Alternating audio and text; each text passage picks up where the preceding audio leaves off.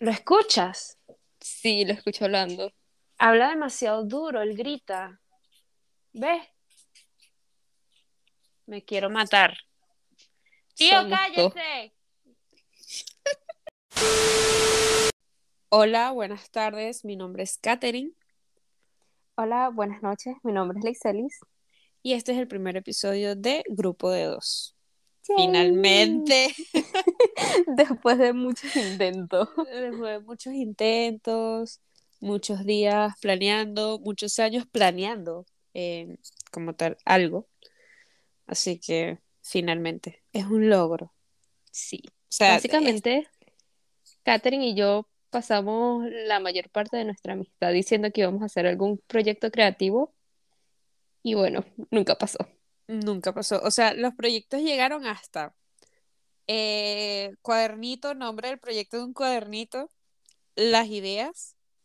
Lo máximo que hicimos fue abrir el, el Tumblr, que abrimos el Tumblr y todas esas redes sociales lo abrimos, más no subimos, no hicimos nada de contenido, porque queríamos un blog, queríamos un canal de YouTube, queríamos mil cosas, queríamos tener un, no sé, una vida súper activa en las redes sociales y ser famosas, pero Al parecer. al parecer sí, y no, de verdad que no lo logramos. Y bueno, luego de tantos años, aquí estamos. Finalmente. Mira, Sí, mejor tarde que nunca. totalmente, o sea, es que sí, si no era, si no era hoy, no era nunca. Sí, básicamente hemos estado hablando de la idea de hacer esto y decidimos simplemente hacerlo sin pensarlo mucho porque las dos somos personas que sobrepensamos todo. No Entonces, hacemos l- nada.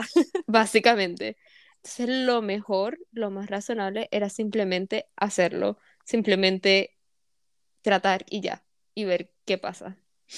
Sí, porque también es que lo otro es que era como una manera de dejar guardada, ¿será? O sea, dejar como que la huella del contenido que, que creamos en internet. Porque es que me parece, me parece súper cool como que dejar algo en internet. O sea, uno se muere y eso queda. ¿Y Mm. qué? ¿Cuál, es- cuál es la probabilidad de que te cierren o te bajen el contenido de internet? Mm, Al menos que sea algo, ajá, o sea, si es algo así ilegal o algo así horrible, pero no, o sea, ¿qué, qué, qué contenidos nos van a bajar a nosotros? Dos Mira, tontas hablando paja, o sea, hicieron muchas tonterías en internet, vamos a sacarlo. exacto, es como que hay otras dos más aquí hablando, haciendo drama, ya, más de lo mismo, ¿no? Exacto. Bueno, básicamente esto eh, es solo audio, así que no es que, ay, ¿dónde está el video? Ay, que el canal de YouTube. No, no, eso no va a haber. Eso no va a haber porque nosotros estamos aquí en nuestra burbuja, en nuestra zona de confort. Esta es nuestra zona de confort. No queremos enredarnos la vida eh, con video, toda la cuestión, porque, bueno, las dos tenemos como que nuestras vidas personales y estamos como que ocupadas con muchas cosas y, y bueno, por los También- momentos no están, por los momentos no están los planes. Puede que más adelante, no sé, o sea, nos pique algo y digamos, ah, bueno, vamos a llevarlo a video también. Pero, también imagínate no. esto. Imagínate lo caótico que seríamos nosotras en video. Sería mucho para el público. Podrían ver a la Iselis en vivo lo inquieta que es. Sí. O sea, ella sería es así como, serías como un GIF, la Iselis, en movimiento así tipo fantasma. O sea, de tanto que te, tanto que te mueves, no sé, sería como que el audio no conectaría con el video porque vas más rápido. Mira, no es mi culpa de que sea medio hiperactiva. Medio. Este, mira, tengo que hacer algo, o sea, no puedo quedarme quieta mientras hablo. Entonces sería difícil, sería toda una producción perseguirme alrededor de toda una habitación mientras hablo. Like, no, Bueno, no. además que esto también es más el formato, aunque el formato ahora es podcast, eh, seguimos pensando que esto es una llamada como nosotras tenemos regularmente WhatsApp. O sea, O de vez en cuando. O una nota de voz que hablamos mucho por notas. Yo creo que con la persona que más hablo por notas de voz es contigo. Sí, nos encadenamos 10 minutos, Sí, 15 sí. minutos. Son notas de voz a veces largas, a veces sí, de verdad que uno dice que es esto, un podcast. Y efectivamente ahora lo es. Ahora es un Exacto. podcast. Así que nada, esto es básicamente nuestro, nuestra conversación de WhatsApp, pero ahora en público. Ahora con ustedes. Aquí vamos a criticar, aquí vamos a hablar, vamos a opinar, pero, o sea, vamos a criticar desde un punto de vista, o sea, no lo que yo opine de ti es lo que tú realmente eres. O sea, vamos a opinar y ya, o sea, déjame expresarme. Exacto. Eso es lo que, eso es lo que queremos. Es que está este deseo de expresarnos, pero no nada más entre nosotras dos, también queremos gente que nos escuche y que nos diga sus opiniones. Sí, la que- idea es que podamos crear un diálogo abierto entre Sí. nosotras, pero también entre el público. Eh, no necesariamente tienen que estar de acuerdo con nuestras ideas ni nada, simplemente estar de acuerdo con ser parte de la conversación. Exacto. Ay, y si quieren chismear y también criticar, bienvenidos. O sea, Mira, para eso es el mundo. Aquí no hay cancelación. Aquí No. no, no existe cancelación. Aquí hay libertad. Libertad de expresión. es un espacio abierto y un espacio lleno de chismosas. Y por lleno de chismosas me refiero a mí, porque Katherine no es chismosa. Entonces, si me quieres decir chismosa. el chisme de tu vecino, mira, feliz, feliz. Si Le quieres escribes, le escribes a la Iseli y ella feliz de escucharte. Exacto, me mandas un audio con 10 minutos del chisme de cualquier persona en tu vida y yo lo agrego aquí y te hago un comentario sobre lo que está pasando. Porque sabes que nadie se va a invertir más tiempo en un chisme que no le involucra que yo. Gracias. Confirmo, confirmo totalmente. Es, es la persona más... Pero ya va, tú eres, porque hay dos tipos de chismosos.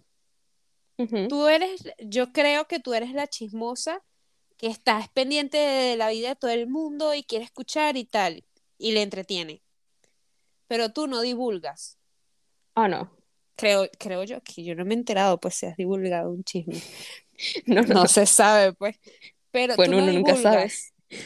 El chismoso que yo detesto es el que divulga. Que, que es el cizañero, el chismoso, como que, mira, y me enteré de esto y se lo cuenta el otro, el otro, el otro, el otro, y ajá. Oh, no, yo no, no, yo no conozco una chismosa así, conozco una chismosa así, trabajé con esa persona y qué horrible, ¿verdad? Es súper incómodo, es como que no le puedes contar nada a esa persona por más que te emocione contarle algo, ¿sabes? Porque es pana. Pero, o sea, básicamente tienes que saber qué contarle a esa persona y si tú quieres utilizar a esa persona para que alguien se entere, esa es la persona ideal. Me encanta. ¿sabes? ¿Sabes? Ese tipo de persona.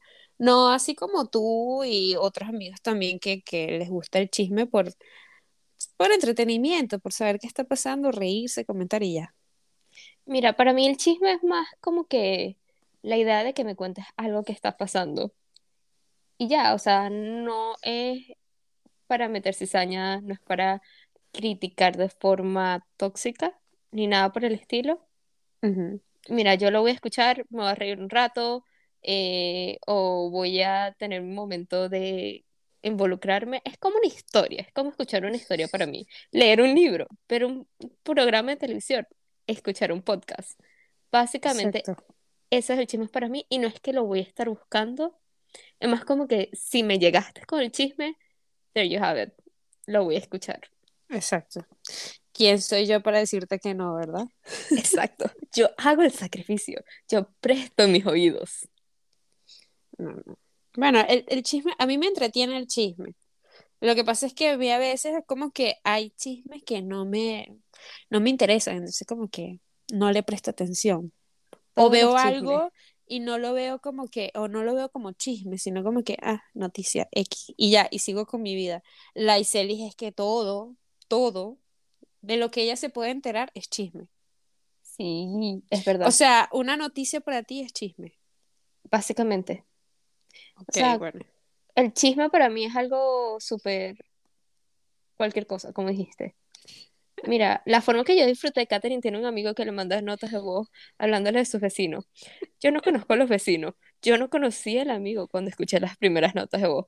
La forma en que yo estaba tan invested Sí, en totalmente. el chisme y que yo quería saber qué pasó con ese vecino y la novia y la amante y la esposa, yo no sé, Todavía fue quieres mejor. saber. Y yo como que no sé qué es esa gente, no voy a preguntarle nada más para decirte el chisme a ti, ¿qué te pasa? Pero no, no, mentira, sí le voy a preguntar, sí le voy a preguntar porque también quiero saber, porque eso fue, o sea, hay chismes X y hay unos que son así como que muy jugosos, ¿sabes? Como que, wow, yo tampoco conozco a la gente, pero me interesa, pues, quiero Fue una saber. novela, es que fue una novela. Una novela, parece mentira, probable, con lo dramático que, que puede hacer él, pudo haber exageración ahí, pero le creo, le vamos a creer, le vamos a creer. Beneficio de la duda. Eh, exactamente, le vamos a dar el beneficio de la duda. Si ese chisme se llega a completar, ese chisme va a ser una historia, ese chisme va a ser un episodio. Un Va a ser episodio lo, publicado. y lo vamos a invitar a él, porque la manera en que este amigo cuenta las cosas es, es lo máximo. Yo creo que es lo que le da la personalidad al chisme como tal, al cuento. Porque es que también las personas influyen en el chisme. Si dices el chisme de lo más aburrido, es como que, ah, Esa es la cuestión. Yo creo que a mí me gusta la idea de escuchar el chisme, pero yo diciendo el chisme no soy la mejor persona. Entonces es como que, ¿sabes? No, no gusta. Pero No, creo no que creo. depende, depende del, del tema, porque tú a mí me has contado chismes que los cuentas buenísimo, pero es porque te emociona el tema, es porque te, te metes ahí en la tramoya, entonces te emociona. Oye, what the fuck. Perdón, es que la, Ise- la Iselis no es, mm, la Iselis gringa, entonces hay palabras que ella, que ella no entiende. Hay que entenderte, la Iselis, o sea, has vivido muchos años fuera, Bueno, sí. hay muchas palabras que no, que no entiendes. La Iselis no sabía, hace unos minutos, hace un tiempo estábamos hablando, no sabía que era hormiguillo. Cuando uno le dice a un niño, tiene hormiguillo, porque yo le digo, ¿tienes hormiguillo? Eh? Y ella no, no sabía qué era, o sea, hormiguillo en el culo, pero ya sabe. Ahora tramoya, tramoya, dice ese ser, dice ese ser, náguara. Aquí, la Iselis inquieta y yo a veces tengo dislexia. Este, dislexia verbal. Eh, tramoya es como, ¿sabes? Como un peo. Sí, sí, es como un peo. O sea, yo me Un imaginé y- que era. Siento que era más fácil que hormiguillo. No, no, no, pero ya va. Eh, hormiguillo es algo distinto a tramoya. Sí, sí, yo sé, pero lo que me refiero es que era más fácil deducir que es tramoya a que es hormiguillo. Bueno, sí, también. No, pero es que hormiguillo es fácil. X, la Iselis, hay que hacerte un diccionario de... En mi defensa, mis padres nunca dijeron eso y llevo varios años sin vivir en un país donde se hable español y no he escuchado esas cosas. Bueno, es que tramoya es más nueva. Es Yo, yo no escuché tramoya eh, estando pequeña nunca. O sea, yo vine a escuchar tramoya que sí, de dos años para acá. Es eso. Hormiguillo sí le escuché mucho. Hormiguillo sí le escuché demasiado porque, bueno, mi familia es de campo. Entonces, cuando mis tías, mis tíos veían uno de los muchachos que eran súper necios, decían, ah, ese muchacho tiene hormiguillo. Mira, Entonces, mi familia es de Keyboard. Keyboard tiene dos, dos iglesias. That's it. No tiene más nada. Ya va, el pueblo de la familia de mi mamá tiene una. No, bueno, el- pueblo de la familia de mi mamá, por parte de su papá, tiene tres casas y como cinco chivos. Yo sigo traumatizada por ese pueblo. Ay, no, no, no. Bueno, sería chévere vivir ahí, tranquilo. No, No, Y pero bueno- no, tampoco así. no, no. No creo que pueda.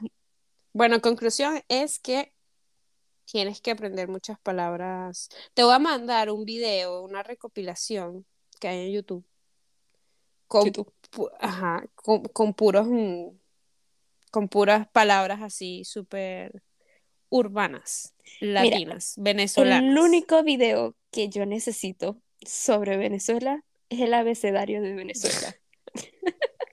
Con los Vines. Bueno, bueno, bueno. J de jalabolas. De jalabolismo. No, no, es que no, no vamos a hablar de Chávez, de verdad, pero es que me persigue ese video. si, si no saben qué video es, busquen en YouTube eh, Chávez eh, jalabola, jalabolismo. Mira, lo estás diciendo y me lo imagino. Me lo imagino. Es, es- para mí es uno de los mejores, es uno de los mejores videos de Chávez, de verdad. O sea, es demasiado irreal. No puedo creer que, que eso en realidad pasó. Televisión Nacional. Total, totalmente. Este, ¿qué les queríamos comentar? ¿Qué le quería comentar? A todos acá. Eh, lo el tema de conversación que queríamos traer como tal a la mesa es que Leiseles y yo compartimos edad, compartimos el año de nacimiento y mes, obviamente. No nacimos el mismo día por, bueno, por obra y gracia del Espíritu Santo. Eh, pero estamos en una crisis. Estamos en la crisis de los 26. Todos Exacto. hablan de la crisis de, las tre- del- de los 30, crisis de los 50, pero nadie habla de la crisis de los 26. Honestamente, nosotros estamos en crisis en todas las edades, pero la de los Bueno, sí. 26 nos pegó más fuerte. Total. Pero, ¿por qué? O sea, ¿por qué crees que, que los 26 nos ha pegado más? Bueno, aquí siendo sincera, siento que es un momento de cambio muy drástico y es un momento de cambio que nadie te avisa que estás en el proceso. Siento que la mayoría de las personas hablan de los 25 o estás en la mitad de tus 20, eh, ya tu mindset, eh, la forma que piensas, tu mentalidad, todo este, cambia y es como que más enfocada. Ya tienes tu cerebro totalmente desarrollado. Sorry. Bueno, obvio, el cerebro se desarrolla a los 5. No, este, yo estaba leyendo que creo que es el lóbulo frontal, se termina de desarrollar, creo que al- en los 20. Ok. Entonces es como que ya empiezas a ver todo con una perspectiva, perspectiva distinta, solo porque ya está totalmente desarrollado. Este, no sé exactamente cuál es el nombre de la cosa, porque lo vi en inglés, sorry. Vamos a buscar ya mismo. Mientras ella dice eso, yo sigo con el tema. El punto es que en los 26 años siento que hay muchos cambios drásticos y empieza ya como que el pánico, el miedo a los 30. Entonces, en el caso de nosotras, por lo que puedo ver que hemos compartido hasta ahora, es el hecho de que las dos estamos en un momento donde eh, tenemos que tomar muchas decisiones y tenemos que ya pensar más a futuro. Ya no estamos pensando, oh, bueno, eh, puedo ser súper flexible, tengo tiempo, tengo todo esto, sino que es un momento donde pensamos, conchale, la decisión que estoy tomando ahorita va a afectar los siguientes años de mi vida. Como que Por te ejemplo. empiezas a preocupar más por el futuro, o sea, mucho más. Exacto, más de lo que venías, porque las dos somos Exacto. personas ansiosas, las dos somos personas que nos preocupamos, pero en este caso es como que está más presente, es como que te, te está respirando la nuca, básicamente. Total. Los 30 los tengo aquí. que puedo ver esa mano ahí, Sí. pero básicamente es eso, que, que tienes eso ahí tan presente y no tienes como que una guía. Y por lo menos nosotros estamos viviendo una vida totalmente distinta a la que vivieron nuestros padres en un país en caos. Eh, obviamente, en mi caso, yo estoy fuera, pero sigue siendo el caos de ser venezolano, porque fuera, dentro, donde sea, caos.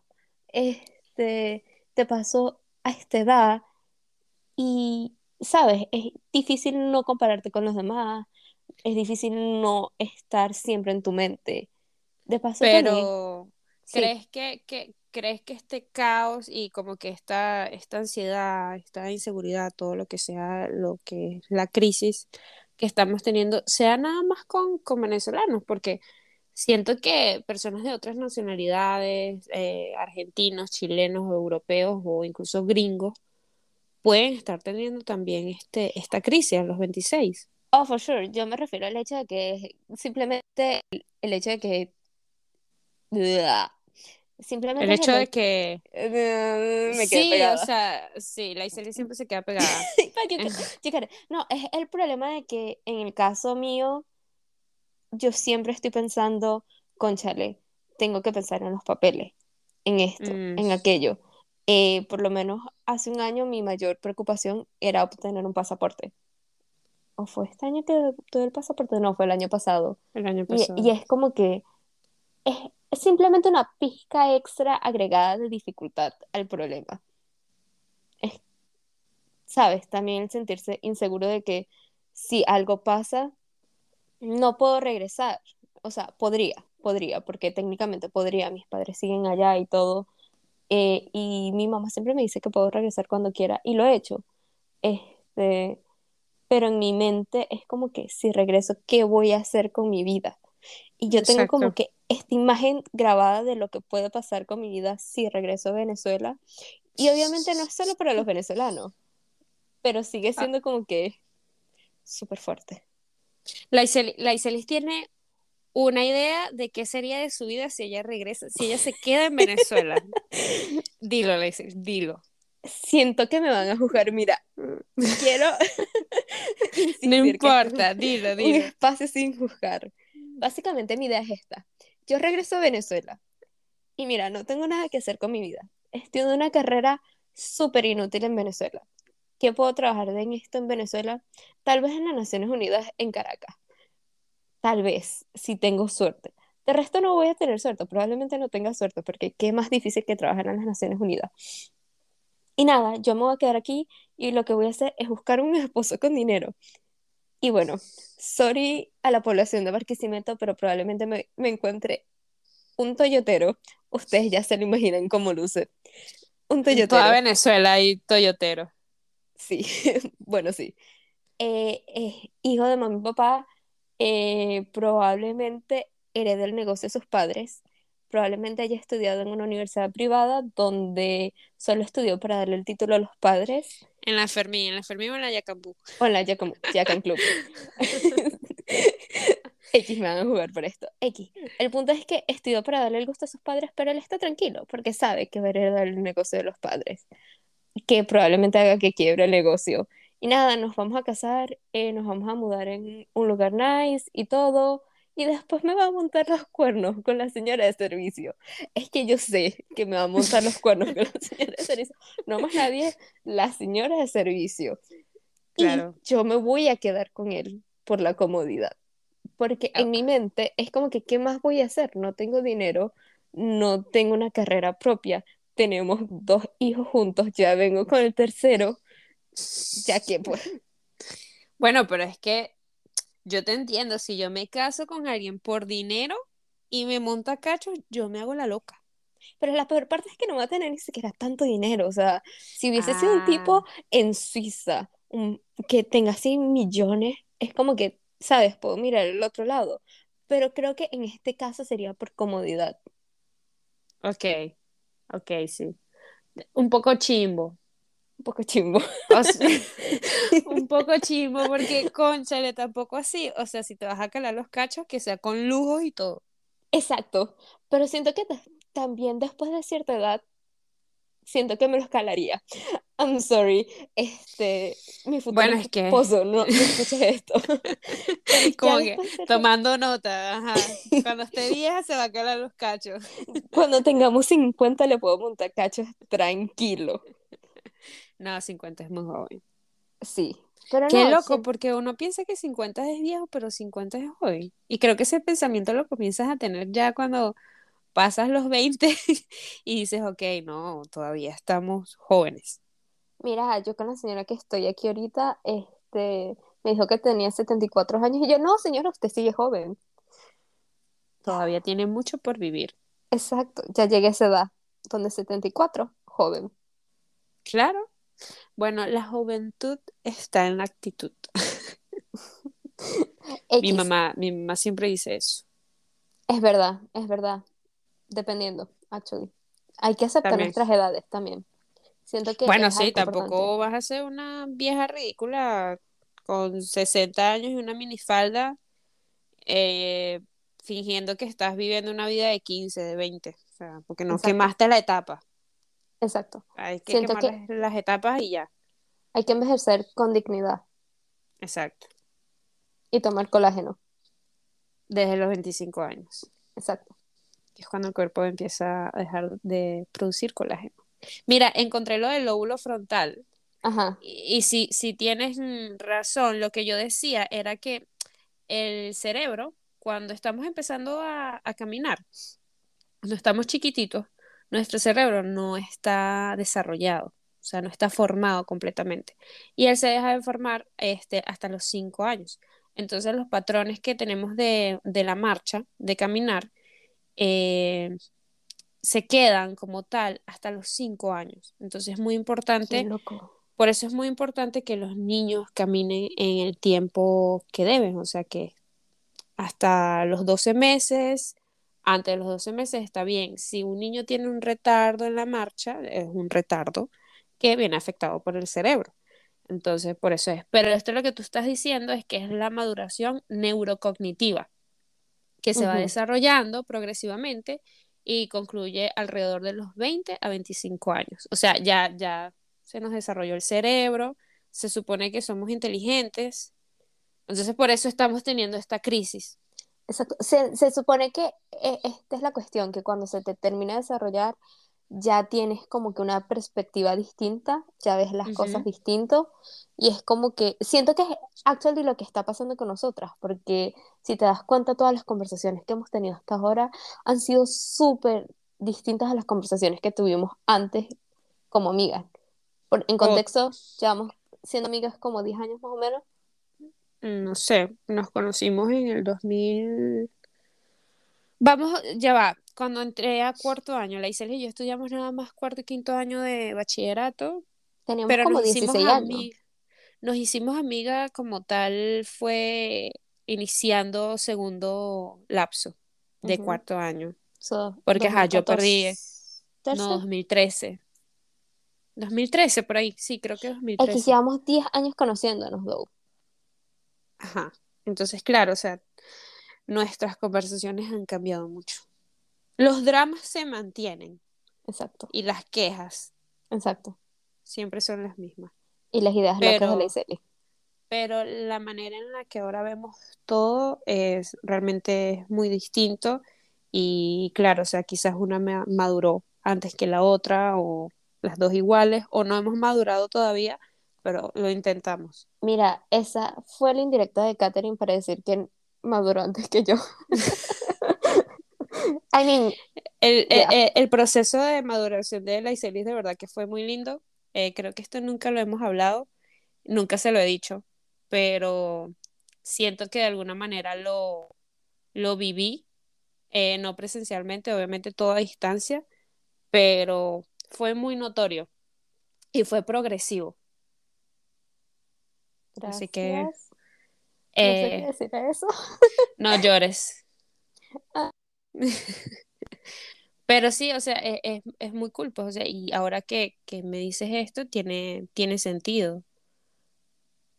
Tiene mu- mucho sentido de que, claro, que ahora uno comienza a ver como que todo totalmente distinto, empiezas también como que a percibir eh, todo distinto, porque hay cosas que quizás hacías antes que te hacían sentir bien, pero ahora no te hacen sentir bien, te hacen sentir súper mal. Y es como que, ok, esto realmente antes me gustaba o, o no. Bueno, O pero sea, es como está la que, evolución. claro, porque somos súper cambiantes, o sea, estamos cambiando todos los días, cualquier momento, pero eh, por más de que tu, tu pensamiento cambie y todo, hay como que patrones que arrastras y cosas como que sigues haciendo y es por costumbre. Sí, Entonces, e- eso también, o sea, es como que darte cuenta de que esto realmente me gustaba y lo estaba haciendo realmente porque me gustaba o simplemente fue porque me acostumbré y lo hice un hábito. Sí, y siento que eso es algo importante que tenemos que darnos cuenta a esta edad, es tratar de hacer cosas que nos hagan sentir bien, no seguir haciendo las cosas sol- solo por costumbre, eh, tratar de corregir también las cosas que tal vez nos hagan sentir bien pero están mal en nuestra perspectiva, en nuestro cuadro de ética y lo que sea. ¿Es cuadro de ética? en, en nuestra lista de ética, lo que sea. Em, básicamente, estar como que pendiente, hey, este, si yo quiero ser una persona más honesta, tal vez debería dejar de mentir sobre por qué me comí todos los chocolates en la nevera. Ejemplo. Di la verdad, te los comiste todo, ¿verdad? Lo siento. Pero sí, Sí, sí, o sea, lo que pasa es que a veces es muy complicado también ser honesto con uno mismo. Creo que no, no, no es fácil al principio y es un proceso, eh, porque uno eh, también depende de la crianza que, que uno tuvo o del entorno en el cual creciste, pero como te digo, hay patrones que se repiten, entonces comienzas a hacer como que a mentirte a ti mismo.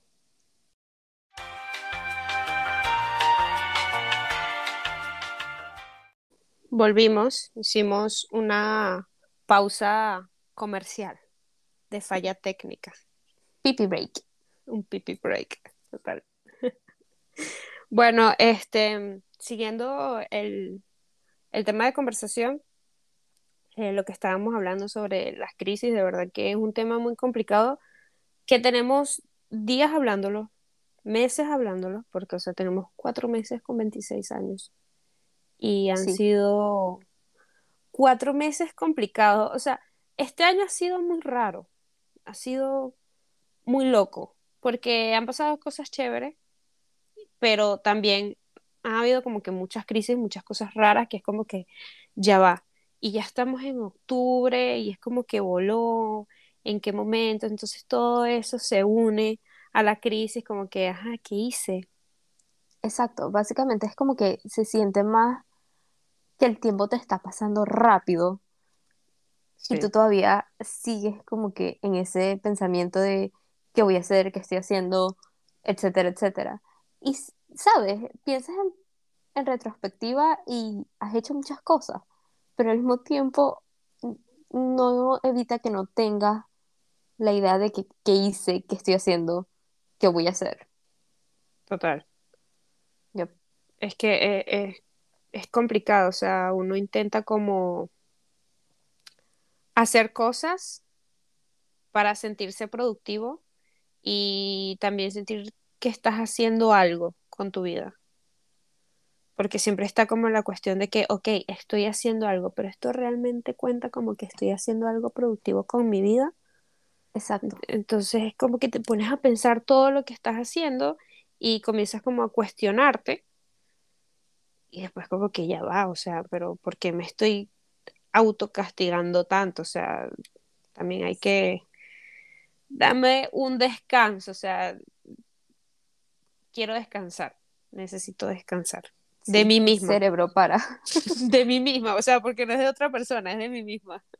Sí, yo tuve esta conversación con mis padres. Mis padres estaban diciendo que, ¿por qué te sigues sintiendo como si no estuvieses haciendo nada con tu vida? Estás haciendo mucho y yo sé que no, pero no estoy haciendo suficiente. Y creo que aquí viene la parte de autocomparación. ¿Autocomparación? ¿Sí? No, eso no es una palabra. Bueno, X, me estoy comparando con las demás personas. Y es como que yo tampoco sé qué están haciendo, pero por algún motivo lo que ellos están haciendo es como si fuese más de lo que yo estoy haciendo, como si valiera más. Y es como que sí, estoy haciendo bastantes cosas, porque si pienso en eso, estoy haciendo bastantes cosas, pero en mi mente, cuando hablo de eso o cuando pienso en eso, siento que no estoy haciendo suficiente. Y again, ahí viene cuando mis padres me dicen, ¿por qué estás sintiendo que no es suficiente? Y no sé, simplemente autosabotaje. Autosabotaje, totalmente. Yo eh, me he sentido así, pero ahora estoy como que lo que estoy haciendo en este momento puede que no lo sienta suficiente porque no puedo estar haciendo como que mil cosas como otras personas, pero en este momento es suficiente para mí y es lo que necesito y es lo que me va a hacer sentir bien conmigo misma por los momentos. Obviamente hay una parte de mí en las noches que se pone a pensar de más y dice como que no, esto no está bien. Pero soy así, o sea, mis pensamientos cambian de aquí al momento del segundo y ahorita estoy bien y el otro segundo estoy mal y así estoy. Exacto. Pero tanto como que de pensar eh, la, no de la manera más positiva, sino como que la mejor manera eh, que me haga sentir bien conmigo misma y con las decisiones que he estado tomando y con mi vida, y como que, ok, no, no vamos a caer en este hueco porque, conchale, entonces se va a complicar todo. Sí. Sí, o sea, yo te entiendo, es difícil, porque en mi caso, ¿lo he aplicado? No. ¿Lo pienso y trato? Sí. Y bueno, y también viene lo de la parte de las decisiones, como mencionaste. Siento que tomar decisiones esto es muy difícil, es muy difícil. Demasiado. Porque en tu mente hay muchas consecuencias y es como, es como si se sintiera más grave todo. Eh, el ejemplo que di antes en el intento fallido de, de podcast número uno es el hecho de que yo he sido una persona que ha tenido el privilegio de mudarse varias veces. Y en estos momentos tengo otra vez ese mismo privilegio. Y se siente más abrumador por algún motivo. Siento que antes, los primeros veces que lo hice, que lo logré hacer, se sentía como un juego. Oh, voy a ir, voy a ver qué tal y ya. Pero en estos momentos se siente como que una decisión definitiva, como si esto fuese todo. Y es como que, mm. porque tiene que cambiar? Pero creo que es la misma presión de que, oh, tienes 26 años, eh, tienes que saber qué vas a hacer con tu vida, tienes que ya empezar a tener un futuro en mente, ¿sabes? Es lo, que, lo, típico, lo que se supone que, que, debes de estar haciendo según la sociedad. Y lo peor es que no tengo alguien que me diga directamente, hey, tienes que hacer esto, tienes que... Yo eh, amaría, yo amaría tener alguien que me diga, mira, tú, tú tienes que hacer esto, tienes que estudiar esto. Cuando alguien te diga, ¿quieres este trabajo? Tú vas a decir, no, porque te va a venir un trabajo mejor, ¿sabes? O sea, como que, que me diga todos los pasos que yo tengo que hacer para existir, porque, o sea, te lanzan así y es como que, ajá. Ajá, exacto. Esa es la cuestión, es que no sabes en qué va a acabar todo esto y se siente más abrumador por algún motivo en este punto. Y es como que, ay, uno viene a este mundo a descubrirse a sí mismo. Es como que, no, no que ladilla, o sea. no, gracias. es muy difícil, es muy complicado. O sea, dime qué voy a hacer y yo hago mi papel. O sea, vamos a, vamos a hacer de cuenta que esto es una película. Entonces tú le das a cada quien el papel que va a desarrollar en la película. Entonces, dame mi papel. No es que tu papel, o sea, está en el destino. Mira, no me interesa el destino yo quiero que me digan qué es lo que tengo que hacer porque es muy complicado si me pongo a buscar por mí misma. O sea, uno es muy indeciso. Yo soy demasiado indecisa. Entonces, como que, no, no, no, no, de verdad, bájenme de aquí. Pero then again, empiezo a pensar como que, oh, si alguien más toma esa decisión por, por mí, la hago con rabia. Entonces, como que no hay forma que gane conmigo misma. O lo hago con rabia porque alguien más tomó la decisión y después siempre tengo en la mente, o yo no tomé la decisión. No fue mi decisión. Ajá. Exacto, no tomar una decisión ha sido como que lo que más me cuesta en la vida. Es como que si tomo la decisión, estoy bien con ello, o sea, me, me aguanto lo que, lo que hice, pues, y lo que, lo que decidí. Pero si yo no tomo la decisión, mira, me voy a quejar de aquí hasta que me muera. Voy a estar en la tumba y me voy a estar todavía quejando. No, de verdad que es súper complicado. Tú, esta semana estábamos hablando de, de qué nos veíamos haciendo. Y, nada. yo estoy igual, o sea, espero, espero estar como que estable, contenta con lo que esté haciendo con mi vida en ese momento. Eh, pero no me veo, o sea, me preguntan y ¿te ves con familia? No, no me veo ¿Te ves con esposo? No, no me veo. Eh, ¿Te ves fuera del país? No sé. ¿Te ves todavía en Venezuela? No sé. O sea, ¿te ves muerto? No sé. ¿Te ves todavía con vida? No sé. No sé, no me, no me veo. ¿Cómo, ¿Cómo le vas a preguntar a alguien cómo se ve aquí a cinco años? Mira, eso a mí siempre me pareció injusto. Cuando yo no, yo no soy Stan Raven. O sea, a ver el futuro. No, ojalá. Mira, cuando la gente te pregunta, oh, ¿dónde te imaginas en 10 años? Escribe sobre lo que te imaginas. No me imagino nada, amigo. O sea, imaginármelo, tratar de imaginármelo me causa ansiedad. Es mejor que no imagine nada. Conclusión, Creo que tener 26 es muy complicado. Es una crisis en la que no, no se habla. O sea, es una edad, siempre se habla de los 21, 21, 25. Ese es como que el rango de edad que siempre se habla. Pero ¿y los 26? No habla de los 26 en adelante. O sea, eh, de los 26 a los 30 no se habla tanto. O sea, las crisis que, que, que puede tener una persona a esa edad y lo complicado que es y como que en qué momento de la vida estás según la sociedad. Lo que se supone, porque es que tampoco es que uno va a seguir como tal un ritmo que te impongan, o sea, de verdad, cada quien hace las cosas a su ritmo, cuando les dé la gana, como sea, la manera en que sea, pero también es, es complicado eso, porque es como que es un, es un año muy extraño, de verdad, es que es una edad, es una edad muy rara.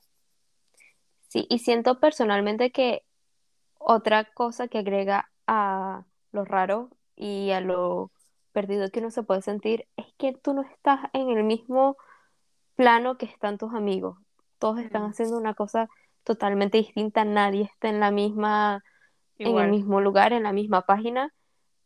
Y, y, es raro, porque tal vez uno esté más adelantado, entre comillas, en lo que se pueda decir adelantado con, en lo convencional, en cierto aspecto de su vida, mientras el otro está en otro, pero está más atrasado en otro, y entonces es como que es, algo raro, nadie está pasando por lo mismo. Ya va, yo me pongo a ver las historias de la gente que yo sigo en WhatsApp, entonces con las que estudié. Una eh, que se va a casar, la otra que se compró un perrito y está viviendo sola en su nuevo apartamento. La otra que está embarazada ya va por el segundo bebé. El otro que ya el bebé cumplió cuatro años, ¿sabes? La otra que se mudó a un nuevo apartamento eh, con su esposa y está embarazada. La otra que, bueno, está viajando por el mundo con su novio, tal, súper cool. Eh, otras que se están apenas graduando, ¿sabes? Así como que vidas como que de muy adulto y yo viendo videos de K-pop. O sea, Mira, yo, mira, súper fan, esto, escuchando musiquita, eh, viendo comiquitas, como que nada, nada pendiente de eso, o sea, como que, y después como que ya va, se supone que yo debo estar en esto, o sea, se supone que, que, que tengo que estar como que a ese nivel por la edad, no sé, no quiero, tampoco quiero, pues. Mi hermana a los 26 años estaba casada ya, tenía como dos años de matrimonio, ya tenía su primer trabajo estable que le estaba pagando bien, ya estaba viviendo en su casa propia y esperando un hijo. Yo a los 26 años sigo siendo mantenida por mis padres. No puedo cocinar un huevo sin que se me queme. Tengo una dieta sólida de chocolate y no puedo mantener una planta viva. Ni siquiera he intentado porque sé que no la voy a mantener viva. Apenas me puedo mantener a mí misma viva. Y es, y es raro, porque es válido, es válido estar en este stage, pero sigue siendo raro porque como dices, todos están haciendo como que algo que te hace sentir de que, o debería tal vez ser más adulto. Sí, o sea, están como que vidas muy adultas. O sea, nosotros igualmente estamos teniendo vidas adultas, pero no a ese nivel, ¿sabes? Exacto. Como que... Como dice. Sí, sigo leyendo libros de niños. Ajá, es como que uno, y no es que somos inmaduras, es que nuestra mentalidad es distinta, probablemente, o sea, o nuestra manera de ver las cosas, o, o no sé, o lo que queremos, o simplemente como es nuestra vida en este momento es distinta y no está igual que ellos.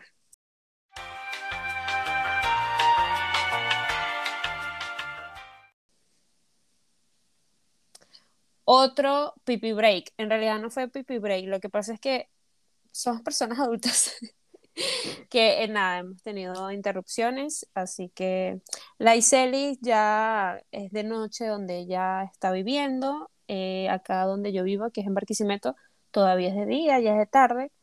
Y yo estoy trabajando. O sea, yo estoy trabajando mientras estoy grabando esto porque por favor, de no escuché esto. Sí, sí, ella debe estar así como que esta tipa no me responde. Pero nada, volvimos eh, a retomar el tema de conversación.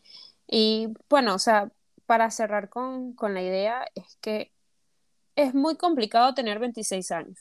Esto no se habla casi, hay muchos factores, obviamente muchos de los factores que nos están afectando ahorita a esta edad fueron quizás los mismos que nos afectaron a los 25, a los 24 y quizás son, son ciertas cosas que, que arrastramos.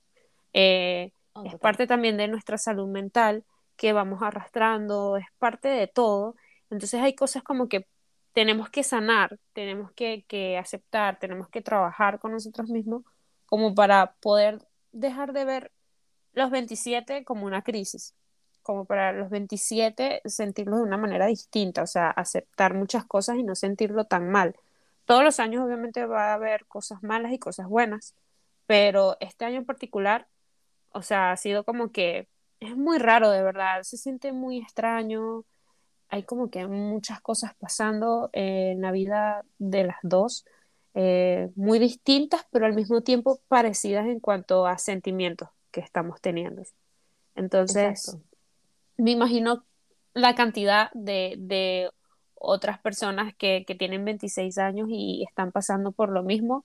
De verdad que si alguien está escuchando y llegó hasta acá, eh, sería bueno que nos comparta cómo, cómo se sintieron si ya pasaron por los 26.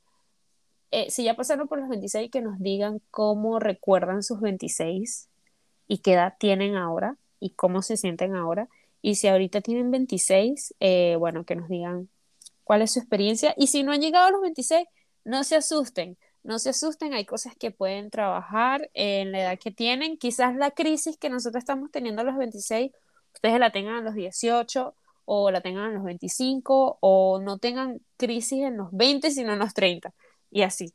Obviamente no, no, es como, no es una regla, pero creemos que los 26, este, esa edad no se habla mucho, así que queremos escuchar. Estás literalmente, no se asusten, pero apesta, pero no se asusten. Total. Sí, o sea, es que, ajá, no se asusten, pero sí, o sea, prepárense. Prepárese. Siento que lo complicado de los 26 años es que es una edad que lleva trabajo y mucho del trabajo que conlleva es mental Sí, y también físico, todo, o sea, es un trabajo en general, pero en mi parecer el- lo más difícil es el trabajo mental y todo lo que tienes que hacer para poder sentirte bien. Sí. Bueno, esto fue todo por este episodio. De verdad que gracias por escucharnos. Esperamos verlos, Exacto. leerlos, no verlos, porque no los vamos a ver, leerlos eh, en los comentarios que tengan para nosotros. Y, Y si recuerden, tienen, si tienen alguna recomendación de algo que quieran que hablemos, de música, película, de chisme, si tienen un chisme para eso la decir. Recuerden siempre, si tienen un chisme, los DMs están abiertos. Yo los Total. leo, leo todo el chisme. ¿Me vas a mandar una nota de voz? Te la leo, te la escucho, que digo. ¿Me vas a mandar un video? Lo veo. En conclusión, mándame chisme, gracias. chisme. Así que esto fue todo por hoy en el primer episodio de Grupo de Dos. Muchas gracias. Bye. Bye.